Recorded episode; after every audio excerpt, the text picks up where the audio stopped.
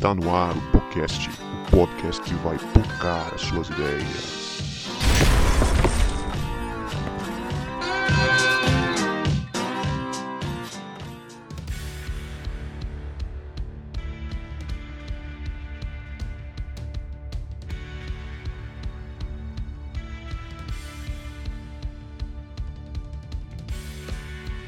Para você que achava que a gente não voltava, a gente voltou. E este é o podcast, o podcast que vai pocar as suas ideias. Meu nome é Guto e eu estou com Cebola, que sempre achou que depressão era falta de fé. É, rapaz. Pois é, né? Então, e eu sou Cebola. Estou aqui com o Vini. Assim como o Gutão falou, gente acredita que depressão é encosto. E ele vai dar essa explicação pra gente aí. Que isso, cara. Fala galera, eu sou o Vini. E tô aqui com o João, que sempre lutou contra aquela ideia de que depressão é falta de uma enxada. E não é não? Oxi. não é. Ou foi mal, eu vou aprender aqui com os doutores da psicologia. Você sempre, você sempre lutou para poder afirmar que não é falta de enxada. É, mas eu, é, eu não acreditava, era porque você falava que não era e eu tinha que defender a sua ideia, entendeu? Brincadeira à parte, pessoal. É muito bom estar aqui de volta, né? Algum, alguns episódios sem gravar.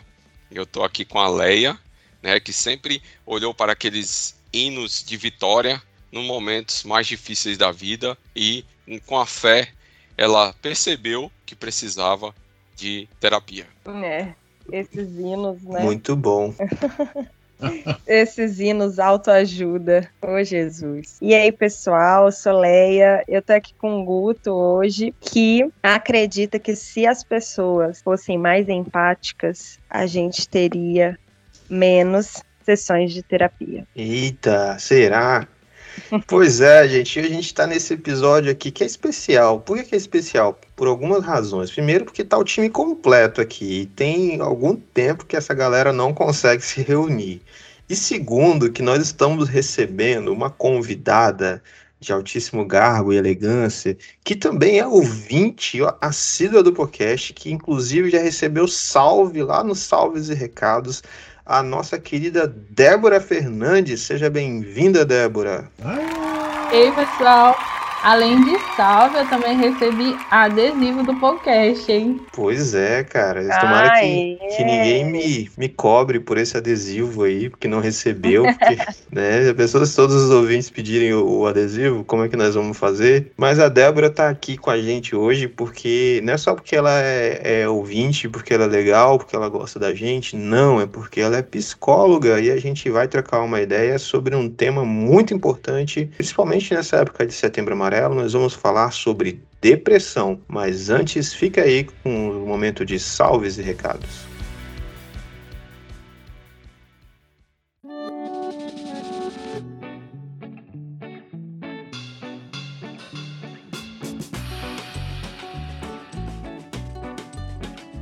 Salve meu querido ouvinte, minha querida ouvinte, olha eu aqui para aquele momento que eu interajo com você, que interage com a gente do outro lado aí e te deixa também atualizado com tudo o que vai rolar neste singelo podcast. E o primeiro salve vai para você que é novo por aqui, que veio por causa do tema, veio atraído pelo tema, ou algum amigo te mandou o link deste podcast, seja bem-vindo. Nós somos um podcast cristão que fala de cultura pop, teologia e assuntos do momento. A gente está sempre por aqui com algum conteúdo. Temos devocionais também, se você olhar lá no nosso feed, você vai encontrar um áudio bem curtinho, com uma reflexão bacana para abençoar seu dia, não só uma, uma reflexão, mas Poucas Palavras, que é o nosso devocional. A gente sempre traz uma música que a gente gosta, que tem a ver com a reflexão. Então vai lá e ouve, mande para alguém. Seja bem-vindo aqui em podcast, Pocando Suas Ideias. E o outro salve vai para você que sempre ouve o nosso podcast e sempre fala que vai comentar, que vai mandar mensagem pra gente, mas esquece de fazer isso. Então, um salve para você. Aproveita agora e comenta já, manda mensagem pra gente, fala o que você tá achando aí, manda sugestão de tema pra gente, de convidados, que a gente vai ficar muito feliz e receber essa mensagem sua. Outro salve vai para a galera da Jubac, Juventude Batista Capixaba. Eu e o João Marcos, nós participamos do Congresso Reação, junto com gente que já passou aqui pelo podcast em alguns episódios, né? Teve a participação do Peterson Costa, do Davi Pompermaia, Jéssica Martins, a missionária Bibi, Gabriele, missionária Daisy e outros. Olha só que novidade legal que eu vou te falar. Breve nós teremos episódios gravados neste congresso. É um congresso reação da Jubac.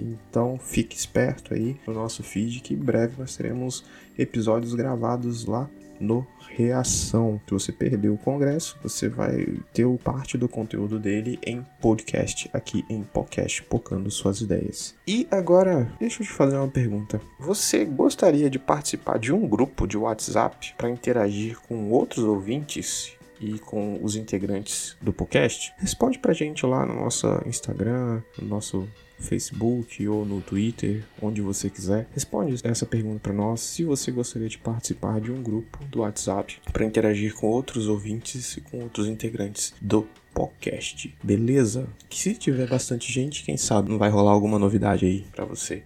E de, final, aproveite aí e siga-nos nas nossas redes sociais, se você não segue ainda. Você vai fortalecer bastante o nosso trabalho. E compartilhe com alguém. E se você quiser receber um salve aqui, compartilhe o episódio nas suas redes sociais e marque a gente para a gente saber que você compartilhou, para você receber um salve especial aqui para você. Agora aproveita este episódio aí que tá com conteúdo sensacional vai quebrar muitos preconceitos, né? inclusive alguns que a gente usou como entrada aí de propósito para provocar vocês, tá bom? Então é isso aí, aproveita o episódio.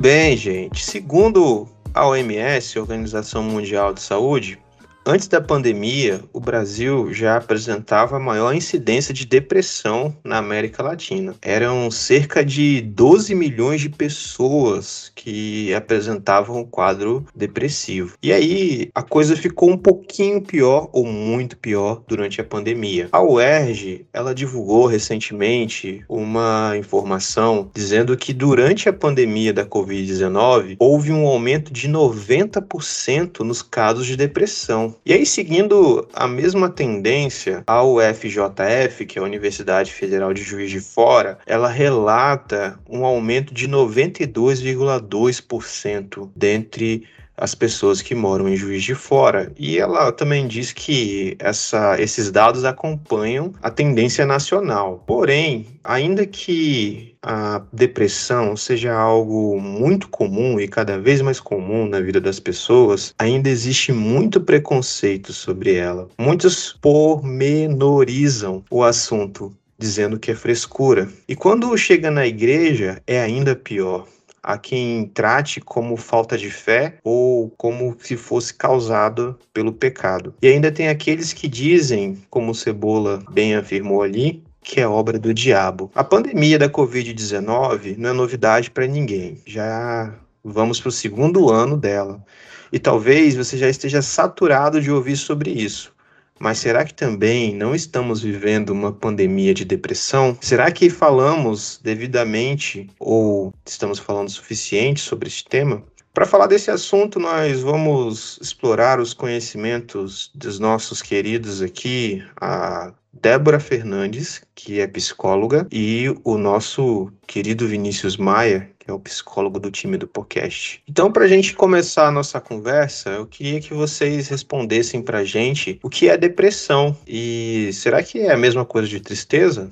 É, não é, não é a mesma coisa. E é uma pergunta muito interessante, porque às vezes a gente realmente acha, né, que tipo, a pessoa tá triste Não, a pessoa já está com depressão. E é um pensamento errado, né? E é muito importante a gente saber diferenciar, porque a tristeza é um sentimento normal que surge em vários momentos da vida, em diversas circunstâncias, quando nos frustramos, ou quando não sai quando esperávamos, ou quando surge uma falta, quando a gente perde alguém. E pode ser diferentes os fatores que, para mim, vai surgir a tristeza e que para outra pessoa vai surgir, né? Então a tristeza é um sentimento normal, acontece no dia a dia e às vezes a gente não sabe como lidar, como agir quando nós estamos tristes ou quando alguém está triste. E aí acontece a ilusão, né, de que nós sempre vamos estar sorrindo, felizes e que não vão acontecer coisas na vida que a gente vai ficar decepcionado que vão nos gerar do sentimento de tristeza, né? E já depressão é, é uma doença, né? Se o Vinícius quiser continuar né, diferenciando isso. Não, é isso mesmo. É, a, engraçado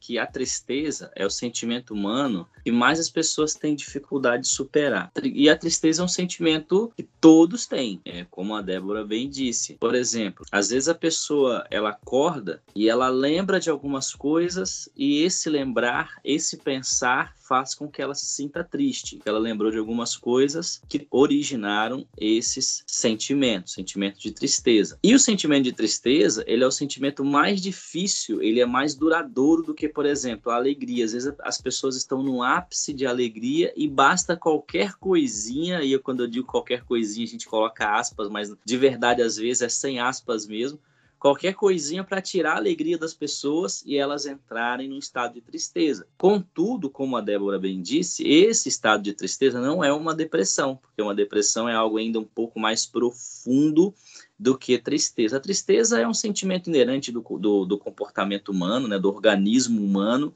e todo mundo vai sentir-se triste ao longo dos seus dias, por acontecimentos, enfim, por pensamentos que a gente tem. Às vezes a gente fica triste, não sabe nem por quê, né? E de repente essa tristeza vai e passa e a gente consegue retomar a nossa vida. Então tem uma relação bem diferente. A tristeza, via de regra, a gente consegue um pouco lidar com ela. Mesmo triste, a gente não deixa de trabalhar, a gente não deixa de ouvir uma música, por exemplo, a gente não deixa de fazer as nossas atividades.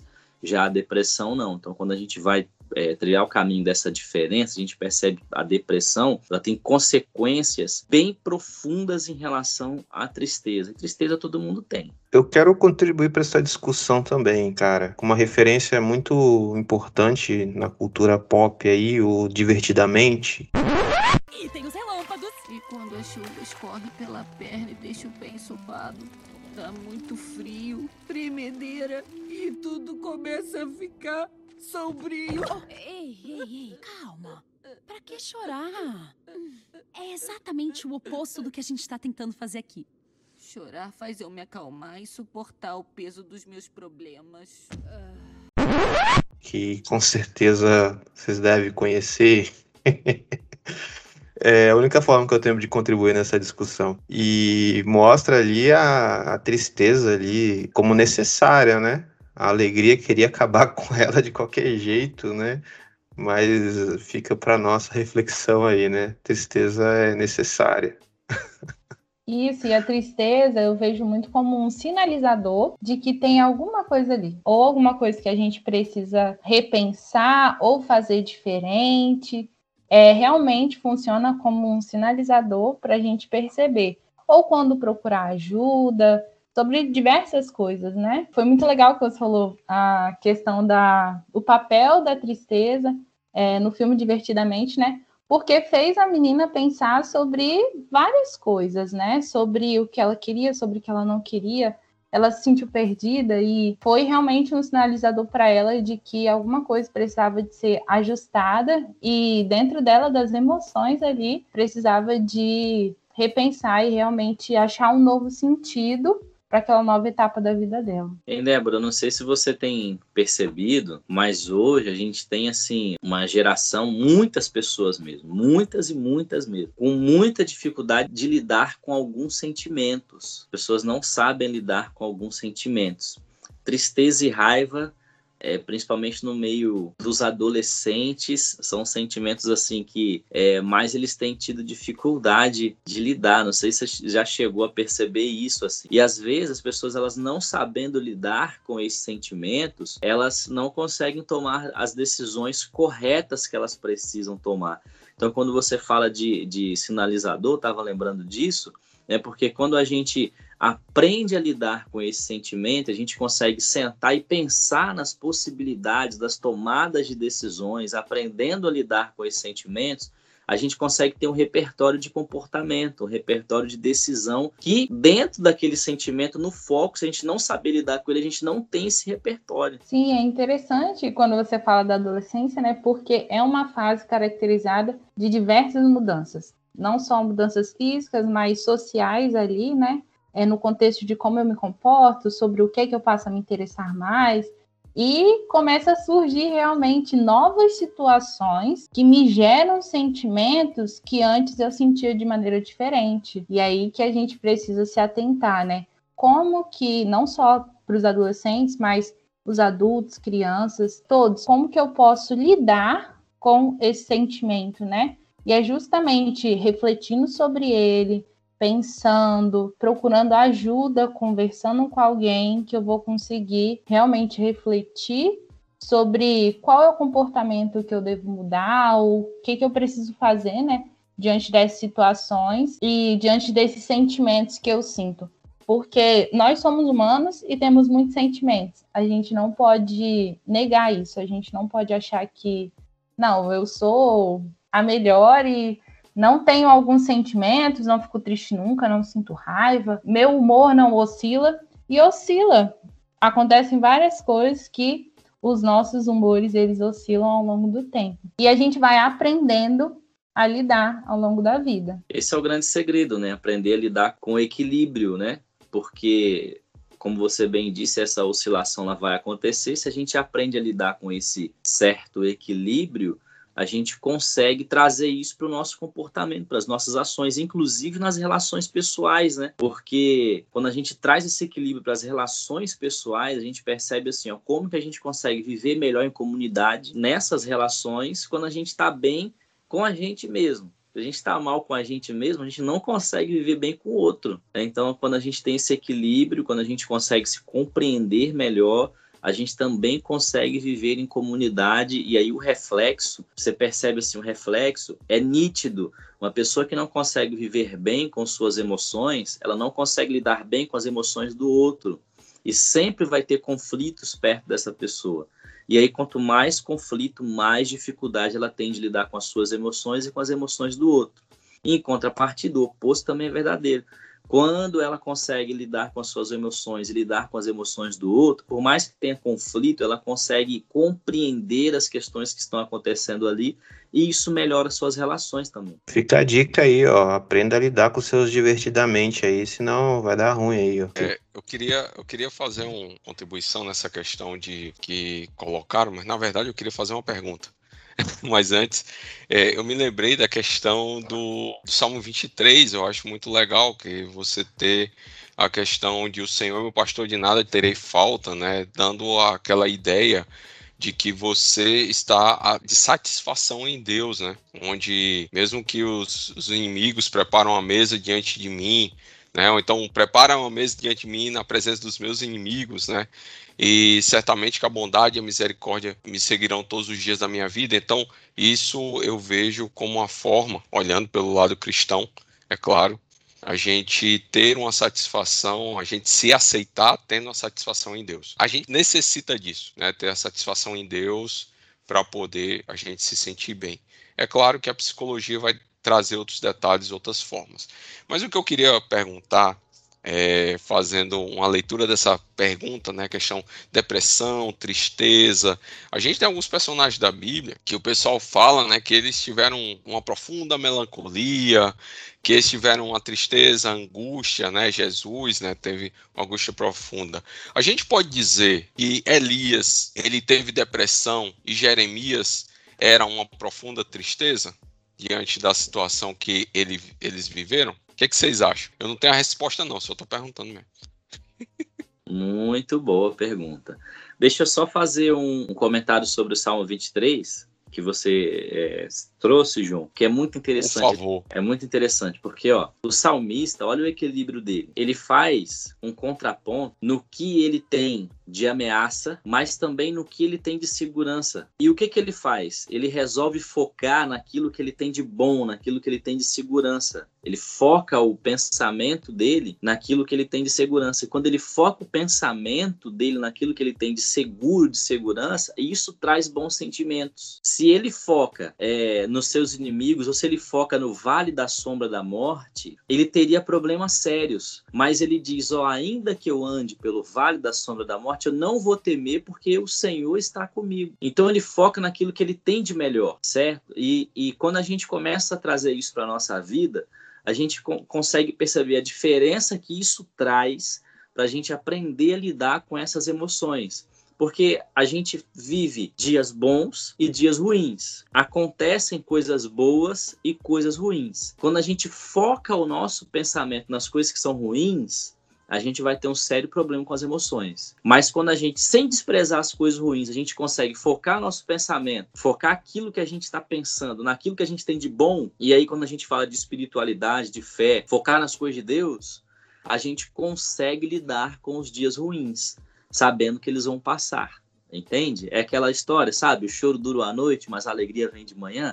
Foca na alegria que vem de manhã, não no choro que dura a noite inteira, entende? E aí, falando, de alguns, falando de alguns personagens, assim, ó, eu percebo algumas características de Elias sintomáticas possíveis de uma depressão. Mas por que, que eu não posso cravar que seria uma depressão? Por conta do contexto histórico, né? era um outro contexto. A gente tem poucas informações sobre isso, né? sobre algumas coisas que acontecem ali. Então fica muito difícil a gente cravar assim, ó. Era de fato uma depressão. A gente sabe que é uma angústia, que é uma tristeza muito grande, mas aí cravar como depressão já seria um pouco pouquinho difícil, mas, mas há indícios que sim. Quando eu leio o Salmo 77 e eu vou fazer uma pesquisa bem minuciosa sobre os sintomas que o salmista no Salmo 77 está tendo, eu percebo que são sintomas de alguém que tem depressão. Quando ele diz que as suas lágrimas se tornam como alimento, né? ou seja, ele está chorando sem parar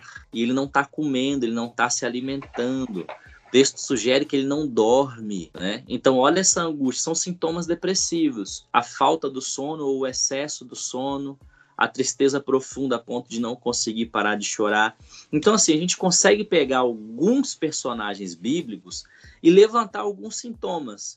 Mas cravar que era uma doença emocional, como a depressão, é muito difícil mesmo, porque a gente não tem todo o contexto histórico, não deu para a gente fazer aí umas cinco ou seis sessões de terapia com eles, para a gente poder levantar tudo isso e ouvi-los, fazer uma escuta com eles, né? Quem sabe, se fosse possível, né?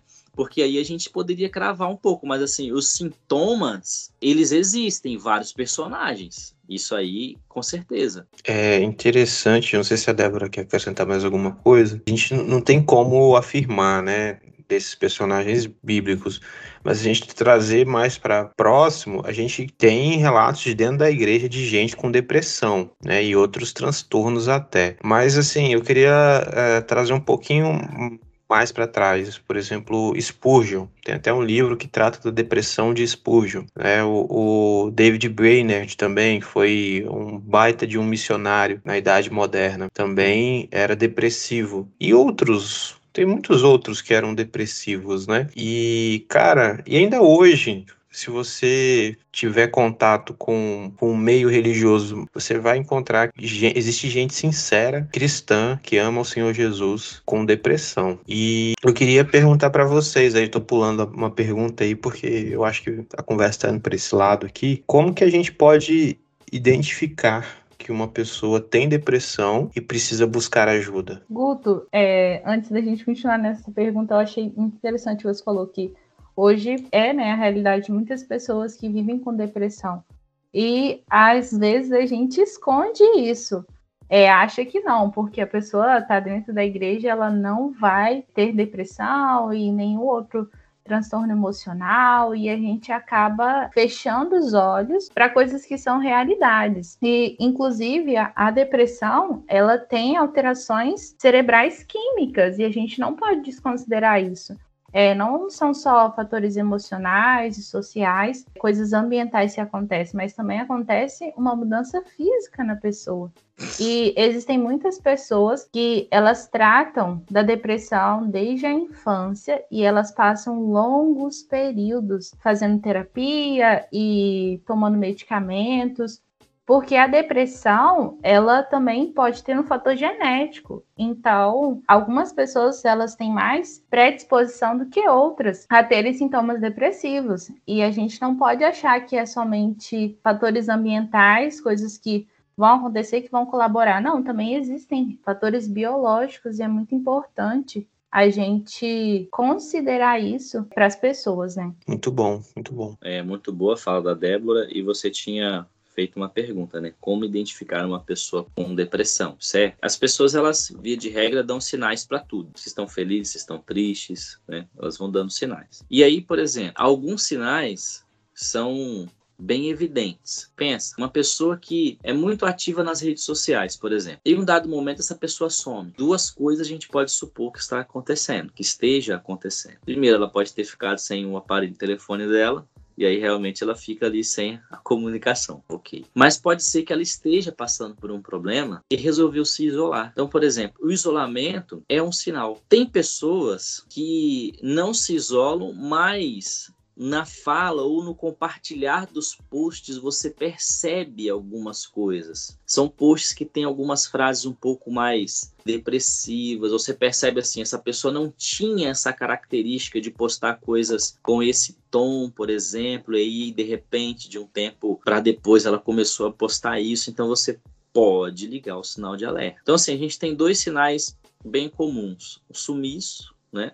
Por exemplo, às vezes a pessoa não é ativa nas redes sociais, mas ela conversa com você pelo WhatsApp, por exemplo. Ela se comunica bem com você, ela interage nos grupos de WhatsApp ali restritos, com poucos amigos, ela interage. De repente essa pessoa some. Ela pode estar trabalhando, trabalhando muito? Pode, mas ela também pode estar com um sinal de uma depressão, por exemplo, entende?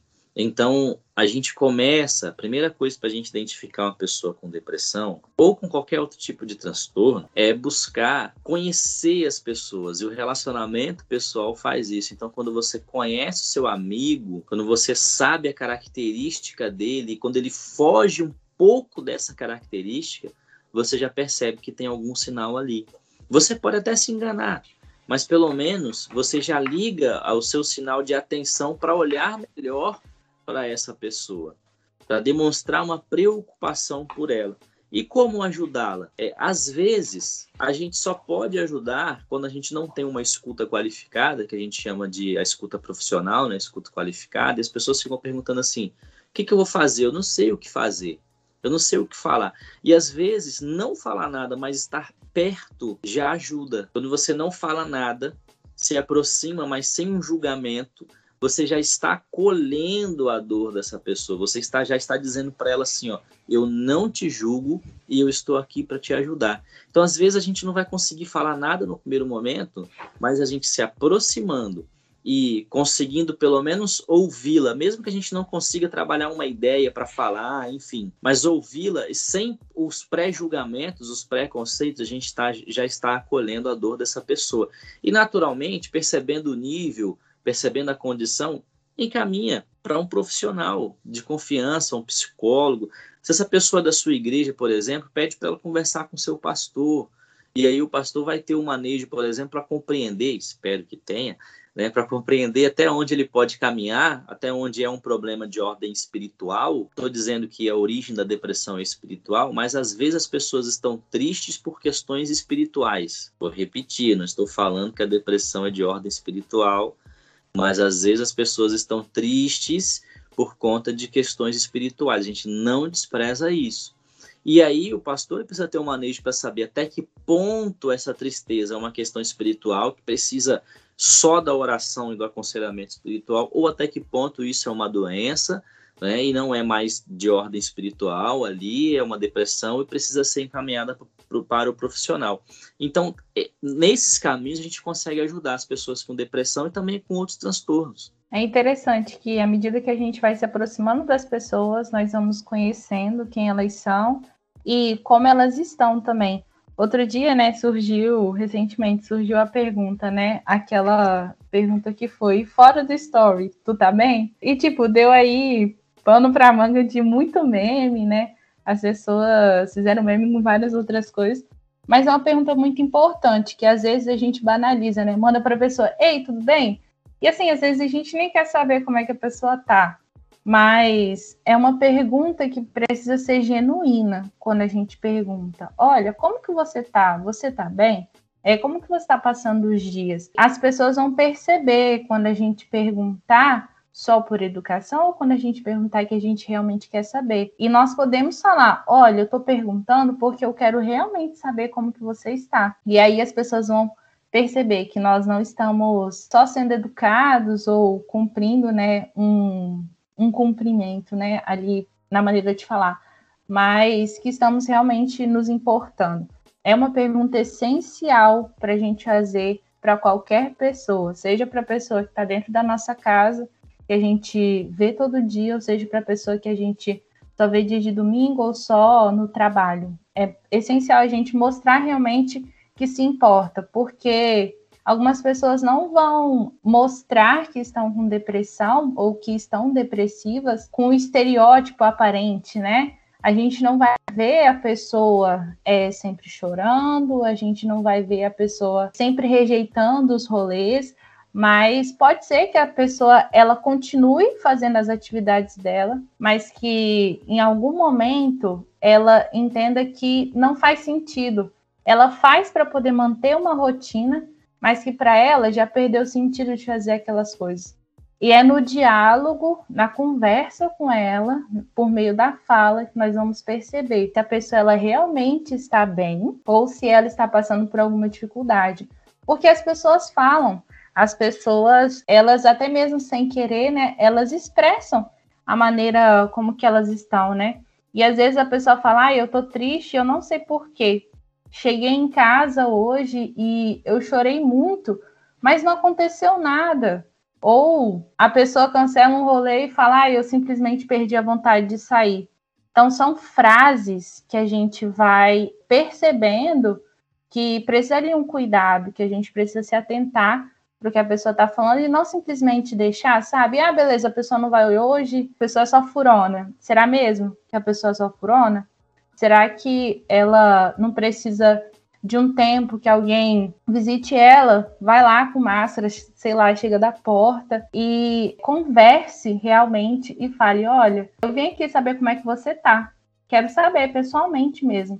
Porque são maneiras da gente mostrar que se importa pela pessoa e não só na rede social, comentando nas fotos, comentando no story, mas como que ela tá na realidade, na vida real. Muito bom. Posso compartilhar uma experiência em relação a isso? É, eu tive uma experiência quando eu estava com alguns, com um jovem que ele pediu para conversar comigo, né? Eu estava com a noiva e a noiva estava muito preocupada com ele. E a gente conversando, eu comecei a fazer aquelas perguntas de sondagem, né? Como é que é o ambiente da sua casa, né? Como é que é o, ou como é que é a sua vida cotidiana, se você faz atividade física, né? E vários, vários outros fatores. E qual era a situação do, do rapaz? Ele tinha vontade de morrer desde os 9 anos de idade, ou desde os 7, eu não lembro, desde pequeno. E ele tinha muita vontade de morrer. E aí, diante da conversa, eu fui bem franco com ele, né? Eu falei, cara, você pode conviver isso o resto da sua vida, e para isso eu recomendo que você busque um tratamento é, terapêutico, psiquiatra, psicólogo. É, isso aí é necessário, porque seu quadro não é uma situação simples, não é uma questão espiritual. E foi interessante que quando ele casou, é, é, algum tempo depois, ele mudou completamente. Ou seja, o ambiente onde ele estava, da casa, estava fazendo com que ele sentisse o desejo de morrer. Porque ele era tratado como um Zé Ninguém como um fracassado, né? Isso pelo, pelos próprios parentes dele dentro de casa. E aí agora você vê o Cabra, ele é é feliz, é alegre, é animado, faz atividade física, né? Tá buscando crescer como pessoa, como pastor, por sinal, ele até se tornou pastor também. É, foi interessante ver isso, como a, o ambiente onde ele estava levava ele a se sentir depressivo, triste Ô, e desejar João. a morte. Você só tá reforçando um conselho que eu sempre dou, cara, para algum jovem que tá dentro de uma família num contexto às vezes abusivo ou é, contexto, cara, difícil. Eu chego pros caras e falo, mano, sai de casa, arruma dinheiro, vai viver sua vida longe de casa, sua vida vai melhorar. Eu sempre falo isso, cara. Sei que É, não, é não é uma o certo fazer no contexto de aconselhamento, mas, velho, tem hora que você tem que falar pro cara mandar real, mano. Sai de casa, sua vida vai melhorar, velho. Eu falo por experiência. Não é, e esse, e esse sair de casa não é romper o vínculo com a família. Não vai deixar de ser filho. Sim. É isso que talvez as pessoas tenham um pouco de dificuldade de, de compreender, né? Você não vai deixar de ser filho, você não vai deixar de ser irmão, mas você vai alçar seu voo, né? E isso vai ser bom, vai enfrentar os desafios. O João falando isso, eu lembrei, é, existe um tipo de depressão que é dita a depressão sazonal, não sei se já ouviram falar. É sempre na mesma época do ano que a pessoa tem aquele pico de depressão. Na Europa, na Europa e nos países que eles enfrentam o inverno muito rigoroso, o índice de pessoas com depressão no inverno é muito grande, porque o inverno europeu e o inverno nesses países que é, as pessoas elas não conseguem nem sair de casa, sabe? É, elas vão para o isolamento. Na introdução você falou da pandemia e a pandemia aflorou a questão da depressão por conta do isolamento. Então, nesses países, a depressão sazonal, sazonal é muito comum e acontece muito no inverno, porque as pessoas passam o inverno em isolamento, elas não conseguem socializar e aí acontece esse problema. Mas eu já vi pessoas que têm esse tipo de problema, por exemplo, numa época do ano específica em que perdeu alguém não conseguiu superar. Ah, tem pessoas que eu já vi que no dia, no, no- quando chega próximo ao aniversário, começam a ficar muito reflexivas. Elas dizem que fica muito reflexiva, mas na verdade você percebe, vai caminhando um pouco, você vai é, é, levantando e são sintomas da depressão. Isso que ela fala de não, estou muito reflexivo, você percebe que são sintomas da depressão. É uma depressão sazonal. E depois que passam esses períodos, as pessoas retornam de novo com seu humor, com seu pensamento e com seu comportamento e voltam a viver o que estavam vivendo antes. Quem sabe lidar com isso consegue passar sofrendo o mínimo de dano possível. Agora, quem não se conhece, não sabe lidar com isso, passa sofrendo e passa sofrendo muito. Até mandei aí no privado pra Léa o nome de uma pessoa que eu lembrei aí que nessas datas, assim, ela bate a bad, assim, Rapaz, legal. Legal. Eu não sou baú. Não, você não- você não conhece, não, graças a Deus. não ia fazer. Nesse caso, não vou fazer. Rapaz, eu imagino o Vinícius, que não é baú, sendo psicólogo, tendo que guardar um monte de coisa. Coitado. Meu, aqui, Vinícius. o meu problema é assim, eu consigo ser baú nessas horas. O meu problema, até compartilhei esses dias, é que tem história que às vezes dá vontade de pedir foto. Eu nunca pedi. Sim. Mas dá vontade de falar para a pessoa assim, mostra para mim, por gentileza, os coleguinhas aí, a situação, o que está acontecendo. Dá uma vontade, mas eu ainda não tive essa coragem. Meu problema não é não é em não ser baú. Eu consigo ser baú. Agora, curiosidade, amigo, rapaz, Por isso, por isso que na minha terapia eu fiz questão de mostrar foto pro meu psicólogo das pessoas que eu falo, que eu fiquei pensando, gente, eu falo as coisas assim, eu explico as situações, mas será que ele não fica curioso? Porque eu, fico, eu ficaria curiosa, né? Aí eu falei, ah, vou mostrar as fotos para ele. Aí eu fui, mostrei e falei, ah, essa pessoa aqui é essa, essa aqui é essa, essa que eu te falei daquela vez. Fica a dica aí, ó. Gente, fica a dica. Você que faz terapia, mostra as fotos pro seu psicólogo aí, ó. ajuda, ajuda, inclusive, na nossa intervenção, certo?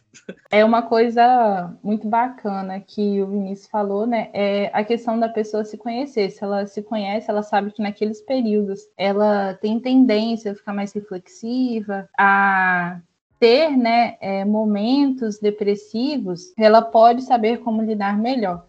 E é fundamental a gente se conhecer, que é uma das maneiras, né, da gente identificar que precisa de ajuda. Vai acontecer de um momento de eu perceber que alguma coisa não tá legal. e eu vou precisar de ajuda. E não é errado pedir ajuda. Nós precisamos uns dos outros para continuar a caminhada da vida. A gente precisa disso, porque existem situações que nós vamos precisar de aprender a lidar, como a gente falou lá no início. Então a gente vai precisar de refletir com alguém, de conversar, de falar, para que essa pessoa consiga nos ajudar a abrir os olhos, né, e a realmente perceber no que, que a gente precisa de ajuda. E aí que entra o que o Vinícius falou da escuta qualificada, que é a escuta de um profissional que ele vai ter aquele olhar, né, realmente sabendo que existem vários transtornos e vai conseguir separar ali o que é o natural da vida mesmo e o que é realmente patologia, o que é doença. Mas sem estigmatizar a pessoa, ou seja, sem é, colocar ela em um pacote e reduzir ela àquilo, a alguma doença. Não, mas entendendo que ali tem um ser humano que está se conhecendo e que precisa aprender a lidar com seus sentimentos. É, então, eu, eu pensando naquele processo que vocês estão falando aí, eu pensei muito naquela questão, né, lá do início, voltando, né, recapitulando um pouco, né, e aí como vocês assim, lidam, né, com essas coisas, ponto de vista de vocês, né, vocês são os profissionais da área, né, ponto de vista de vocês, como as pessoas falam, né, as outras, né, as outras, algumas denominações por aí, né, falam, né, que até falei no início, né, que depressão é coisa que é falta de fé, que você tá, tá com encosto, que como vocês lidam com isso e como vocês, assim, aconselham, né, é, as pessoas, sei que vocês já falaram um pouco sobre isso, mas é interessante, assim, tá recapitulando, porque eu, até muito tempo atrás, eu, eu, pensava nessas coisas, né? Falar muitos, muitos anos atrás, né? Até eu descobri que eu tava entrando num quadro de, de, de depressão e assistindo alguns pastores online aí que e, e falam muito sobre isso. Eu falei, caramba, não, uma coisa assim, normal que. Uma coisa que a, a, afeta qualquer um ser humano, sendo crente ou não, né? E não é falta de fé, não é falta. É, é momentos que a pessoa passa, se ela não tiver o, o como o, o Guto falou ali, não tiver alguém ao lado ali, velho, que seja quieto, mas se ela não tiver alguém ao lado, ela acaba entrando num quadro, aquele, como o Gerson falou, aquele quadro mais profundo mesmo, né? Eu não sei se tem, né, a, a vamos dizer, né, as profundidades, né, de depressão, né? Aí vocês até me, me auxiliam nisso aí, né? Falando do, dos, desses dessas profundidades, né, do, do, do, quadro de depressão. Eu penso que para a gente lidar com esses comentários é realmente um trabalho de conscientização. Eu sou muito do time de conscientização e prevenção e promoção da saúde, porque muitos comentários a gente realmente tem que ajudar as pessoas a quebrar alguns pensamentos para começar a pensar diferente. A gente fala, né, desses comentários para a gente não dizer às pessoas e que durante muito tempo da vida nós acreditamos neles, mas é, a gente realmente deve considerar que a pessoa acredita naquilo. Tem gente que realmente acredita que depressão é falta de fé. E o que, que eu faço diante disso, diante dessa pessoa? Eu vou simplesmente desconsiderar o que ela está falando, falar, ah, você está errado, é, não é isso, não é, não é falta de fé, e simplesmente não ensinar a pessoa como que ela poderia pensar diferente. Então, eu penso que é realmente um trabalho de conscientização, de entender o que a pessoa está falando e de ensiná-la um caminho diferente, de ensinar que a depressão é uma doença que pode chegar para qualquer pessoa, que existem sintomas e que também existe um tratamento. E que a gente não deve menosprezar o sentimento do outro invalidar o que o outro está sentindo e reforçar que nós somos humanos e que temos vidas diferentes, contextos diferentes e que nós vamos lidar de maneira diferente, entender, né, as particularidades e as diferenças uns dos outros. Então, eu penso que é realmente um trabalho de conscientização, de ensinar, né? Não só de criticar. Às vezes, nós assumimos um papel de militância, né? De dizer somente o que é o certo na nossa visão e desconsiderar o outro. Não, isso aí que você está falando é errado. Mas é necessário a gente compreender também o pensamento do outro e dialogar, conversar para realmente mostrar o outro lado da moeda. Muito bom isso que a Débora falou, né? De respeitar a construção do outro, né? Isso é muito bom. Então a pessoa chega ao consultório com a fé dela, você não desconstrói a fé dela. Então, se, se na fé dela ela acredita que a depressão é um problema de ordem espiritual, você respeita isso e oferece para ela um repertório variado para que ela possa encontrar outras respostas. Muito bom essa ideia que a, que a Débora deu, muito bom mesmo. Quanto aos níveis de depressão, Cebola, ó, basicamente, assim, a gente poderia aprofundar, mas vou diferenciar os dois tipos de depressão, que a gente chama de depressão menor depressão maior. O que, que é a depressão menor? Depressão menor é aquela tristeza que não é, é só uma tristeza, mas que tornou-se algo um pouco profundo por conta de algum acontecimento da vida. Esse tipo de depressão menor que apesar de ter o nome depressão, não é em si o transtorno depressivo, todo ser humano tem ou terá. Por exemplo, a criança, quando ela tem um animalzinho de estimação, seja um gatinho, um cachorrinho, um papagaio, e esse animalzinho de estimação ele morre. A criança está começando a aprender sobre a finitude da vida. Ela está começando a aprender que na vida ela vai perder quem ela ama. Então, ela tem ali um quadro de depressão menor, que não é um transtorno. O luto, por exemplo, quando o adolescente termina o namoro, por exemplo, que ele chega e às vezes diz assim: Eu quero morrer eu não vou viver sem ela ou sem ele. É um quadro de depressão menor. Não quer dizer especificamente que é um transtorno depressivo, mas é um quadro de sintomas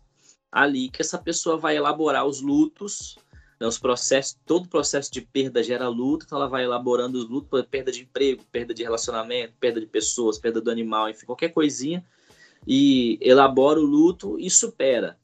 E existe a depressão maior, que é aquela depressão, né, que é profunda realmente, que demora mais tempo, e essa sim a gente precisa ligar o sinal de alerta. A depressão menor, como, como eu disse, todos nós temos ou vamos ter. Se a gente se conhece, a gente passa por elas de forma muito tranquila. Agora, a depressão maior, se a gente é, não se atentar para ela, se a gente não cuidar especificamente dela, ela pode travar a nossa vida, por exemplo. Ela pode tirar o nosso rendimento, né? ela pode fazer com que a gente fique em isolamento, ela pode fazer com que a gente perca a esperança de vida, por exemplo.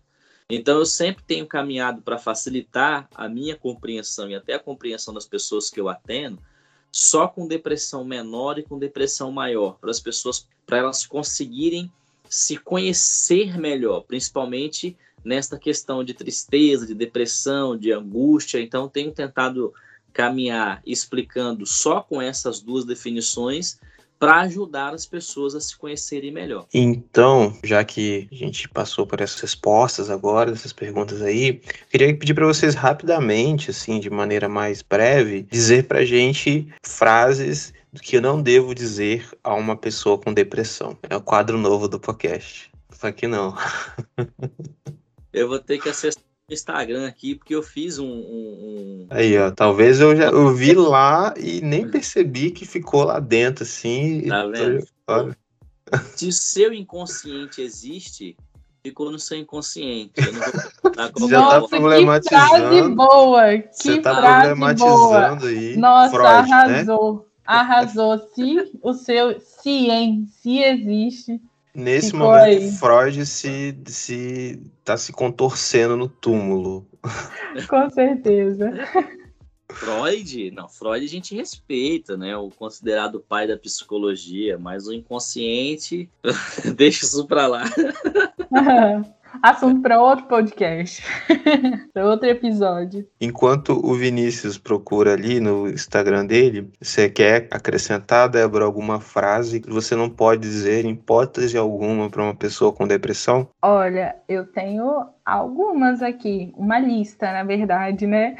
que é muito comum a gente ouvir as pessoas falarem que uma delas é não, mas isso que você está sentindo não é nada. Essa frase é altamente invalidante do sentimento do outro. Faz com que a pessoa é assim, se sinta que o sentimento dela não é válido, que aquilo que ela tá sentindo realmente não é nada, né? E a gente acaba realmente matando as pessoas com essas frases. Tem outra também, hein? Psicólogo é coisa de doido. Terapia é coisa de doido. Essa frase, quando a gente fala para uma pessoa que ela está precisando de um atendimento, de um tratamento, a gente acaba impedindo que ela siga esse caminho para que ela possa melhorar, né, e retomar as atividades da vida. Tem outras também, né? No início vocês falaram falta de inchada, né? Essa é clássica, não digam. Tem eu outras. Achei, eu, achei os posts aqui, Débora, ó. Eu, Fala aí. Eu fiz uma pequena sériezinha, toda, toda segunda-feira eu, eu fazia alguns posts e o, o, título era exatamente esse, o que não dizer a uma pessoa com depressão. Aí eu coloquei alguns assim, ó. Pare de pensar besteiras. Se você está assim, a culpa é sua. Por que você não faz algo para superar isso? Pense positivo. Você não precisa de terapia ou de medicação. E algumas outras aí que eu coloquei lá. E o curioso é que todas essas. Você já leu Augusto Cury? Para com isso, João.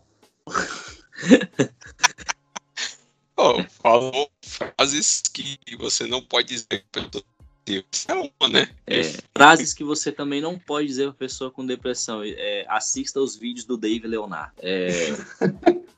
sim, sim.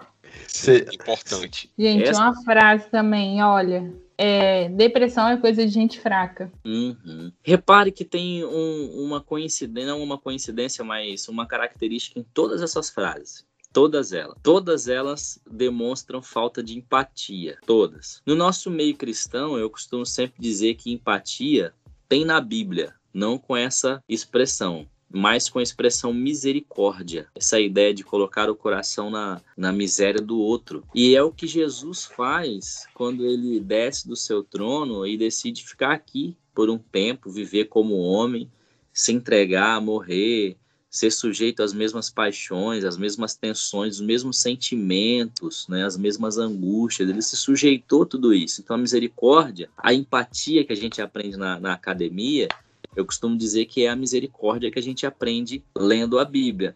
E cada vez que a gente tem misericórdia das pessoas, ou empatia, ou cada compaixão, né, que o João digitou aqui, a gente consegue não falar uma bobagem. A gente não precisa ficar assim, pensando no que não dizer. Todas as vezes que a gente se coloca no lugar do outro, a gente já vai saber o que não dizer, porque a gente não gostaria que dissessem pra gente. Eu acho que só da gente estar tá falando sobre isso, né, da abordagem clínica, né, que é uma condição, é, que é uma enfermidade, eu acho que já ajuda as pessoas pessoas a saberem o que não dizer, né? Eu coloquei uma tirinha aqui, é, talvez eu eu posto lá no Instagram depois. É, o nome da tirinha é Se doenças normais fossem tratadas como depressão. Aí o carinha chega pro cara que tá caído, deitado, dizendo: Eu sei que você está com infecção alimentar e tal, mas você podia fazer um esforço, né?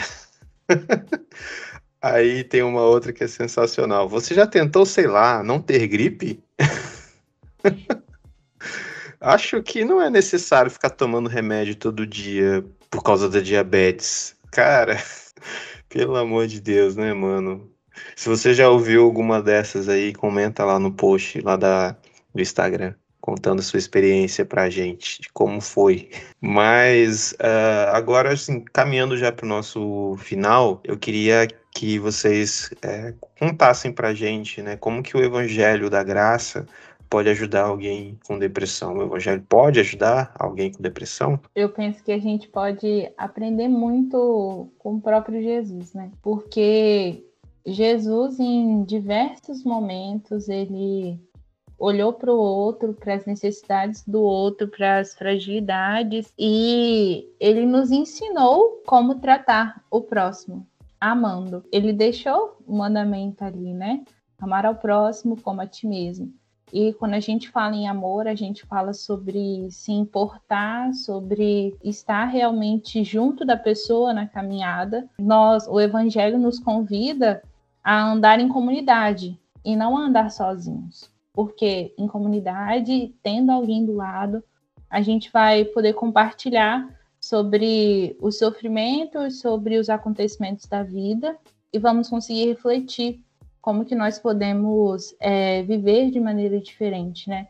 E o Evangelho da Graça, ele nos convida a levar todas as nossas angústias ao Senhor, para que Ele nos ajude nos momentos ansiosos, nos momentos de dificuldades, e para a gente saber, né, que vão ter muitas coisas que vão nos deixar tristes e que vão nos abalar, mas que nós podemos ter esperança em Jesus de que um dia nós iremos viver diferente. E esse é um ponto muito interessante, que é acreditar que Jesus é a única esperança e que ele pode nos ajudar a melhorar por meio de pessoas, enviando pessoas para nos ajudarem, também por meio é, de um tratamento medicamentoso, entender que existem várias maneiras que promovem cura nas nossas vidas e que Deus usa várias ferramentas. Então, eu penso que sim, o Evangelho da Graça pode ajudar alguém com depressão. É lembrar também aquilo que traz esperança, trazer a memória realmente. Lembrando que coisas boas existem e podem ter momentos que nós não enxergamos as coisas boas, mas elas estão ali. E talvez vamos precisar de ajuda de alguém para poder abrir os nossos olhos e enxergar de maneira diferente. Há um estudo brasileiro com pacientes de tratamento oncológico que concluiu que a fé, os pacientes que tinham fé, eles conseguiam enfrentar melhor os seus tratamentos em relação àqueles que não tinham uma fé sólida né? uma fé prática, não eram praticantes. E quando a gente vai estudar a Bíblia, a palavra de Deus, a gente percebe algumas coisas que acrescentam a nossa fé. Por exemplo, quando a gente lê Isaías, o profeta, lá ele afirma que ele, Jesus, levou sobre si todas as nossas enfermidades. E a gente tende a pensar que são as enfermidades, só as enfermidades físicas.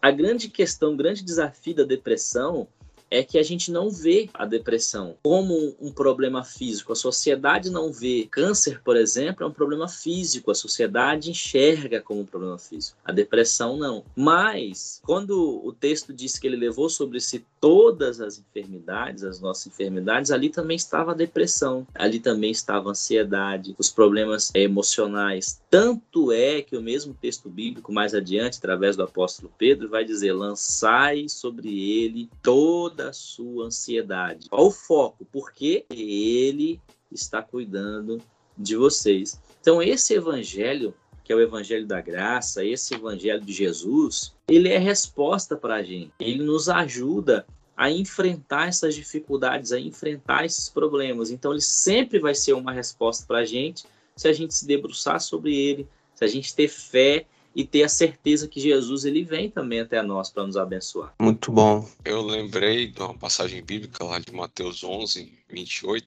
e, e aí fazendo a relação que a igreja é aquela que prega o evangelho do Cristo que diz: Venham a mim todos vocês que estão cansados e sobrecarregados, e eu os aliviarei. Então, é o papel da gente também dar o suporte a todos aqueles que precisam que fazem parte da nossa comunidade. E lembrando também que Jesus ele só julgou os fariseus, né, chamando-os de hipócritas. Todos, o, todos os outros ele acolheu mesmo em seus pecados e disse: Vá em paz e não peques mais, a tua fé te salvou.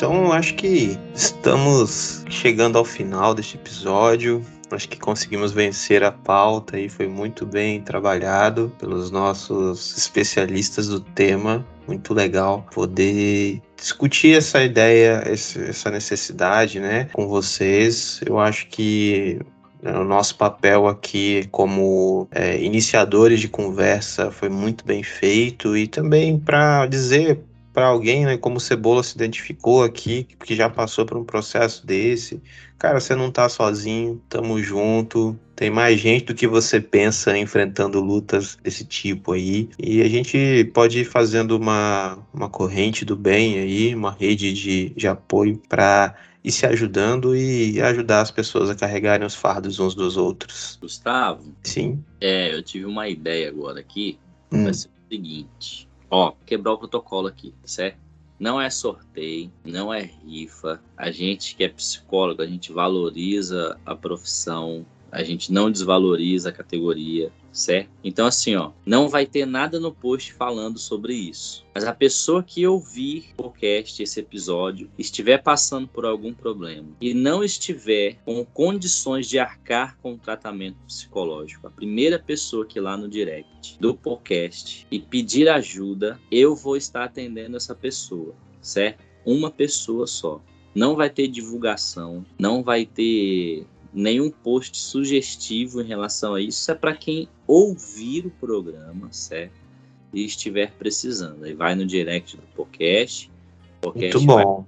contato e aí eu vou atender. Só para datar esse episódio, nós estamos gravando no dia 13 de setembro de 2021. Então não me venha em 2035 procurando o, o Vinícius. que, né? Aí não dá, né? Não dá. Mas beleza, vamos fazer esse acordo então aí para a gente presentear nossos ouvintes, tá bom? E também tornar, quando eu digo que a psicologia ela precisa ser valorizada, é a gente também precisa torná-la, a Débora vai vai até concordar com isso, torná-la acessível, né? Com Porque, certeza. Infelizmente a psicologia ela hoje está até um pouquinho mais, mas antes ainda era um acesso a elites, infelizmente. Então hoje a gente está tornando o acesso à psicologia um pouco mais fácil, não desvalorizando a categoria, não des- desvalorizando a nossa profissão, o nosso investimento de estudo. Uma faculdade de psicologia são cinco anos. Aí você vai para pós-graduação, para você atender. Hoje a gente tem um recurso do online, consegue atender de casa, mas você não- não- até a pandemia não era assim, você precisava de ter um local, um consultório para receber pessoas, aí o consultório precisa ser regulamentado na prefeitura com os documentos. Então assim é todo o investimento e a gente não vai desvalorizar esse investimento de nenhum colega nosso, nosso também, tá bom? Mas na tentativa de tornar a psicologia acessível, se aparecer alguém, eu vou presentear com esse atendimento uma pessoa. Pá, bacana, hein? Eu sofri um bocado aí com esse negócio de aí, preço acessível, hein? Rapaz, E quando é que vai postar, hein? o negócio foi. Já vou mandar. Ih, cara, aí já. Ainda, ainda mais que esse psicólogo aí dá pra tomar um café junto. Esses gente- caras esses, esses Sim. cara da equipe vão, vão. Eu vou postar Ah. um episódio eles vão lá no Bom. direct e falar. Vamos correr aí, fazer uma corrida aí. Vamos ver. Pode vir, pode vir, pô. Então, o pessoal que tá no grupo de, de- apoiadores vai sair na frente, porque eu sempre posto lá primeiro, né? Eu postei o episódio. É, Aí o, a Rose e o Celso Juliano. Gente, então estamos chegando ao fim desse episódio. Eu não posso terminar esse episódio sem agradecer a Débora por estar aqui com a gente, né? Eu, o Débora. Vinícius também aqui nos brindando com o conhecimento dele. Né? Gente, brigadão demais. Eu também não posso terminar esse episódio sem falar do CVV, né? Sem falar do Centro de Valorização da Vida. Se você está enfrentando algo que está muito difícil de você lidar sozinho, pensando aí em acabar com sua vida ou algo do tipo, cara, entra lá no site do CVV que é www.cvv.org.br. Lá você consegue trocar uma ideia com alguém 24 horas por chat. Né? Se você não quiser ligar, o telefone é 188. De qualquer lugar do Brasil você pode ligar para 188. Você pode mandar um e-mail também lá no site. Você consegue trocar essa ideia. Só não sofre sozinho, só não sofre calado. Procura alguém para trocar uma ideia, tá bom? Então é isso, gente. Fala. Débora. Ó, Débora. Só acrescentando em relação ao CVV, né, o atendimento ele é gratuito, realizado por voluntários, que eles são treinados para uma escuta acolhedora, né? Nem todos são profissionais psicólogos, mas eles recebem treinamento para poder acolher as pessoas e oferecer, né, um apoio emocional para quem ligar a qualquer momento. Muito bom. Leinha, Cebola, João, Vini, satisfação estar aqui com todos vocês. Muito tempo que a gente não fazia isso, né? Todo mundo junto. Próximo encontro vai ser no, na casa do Cebola, com o Lagostinho. Ô, não, Lagostinho tá tendo não, Lagostinho tá tendo não. Mas daqui, daqui duas semanas, duas semanas. Aí sim, hein? Anota aí, anota aí. Da quando aí, ô... Eu vou, Veio eu vou eu vou tirar da edição esse aqui. Tira aí, tira da edição. Deixa vai dar ouvinte lá na sua casa. Não, não tem problema não. porque No próximo, próximo Duas episódio- semanas, eu já comprei o camarão já. Eita! Eita. Gente, então vamos finalizar. Cortarem esse, esse almoço nosso aí, ó. Vamos finalizar aqui então, gente. Um abraço no seu coração. Um beijo no seu coração. Um Cheiro, galera. Isso aí, um forte abraço no seu coração. Hoje eu vou terminar só agradecendo. Foi muito bom esse bate-papo de hoje. Valeu, galera. Espero que vocês tenham aprendido, né, o que não falar e como ajudar o próximo Show também. de bola.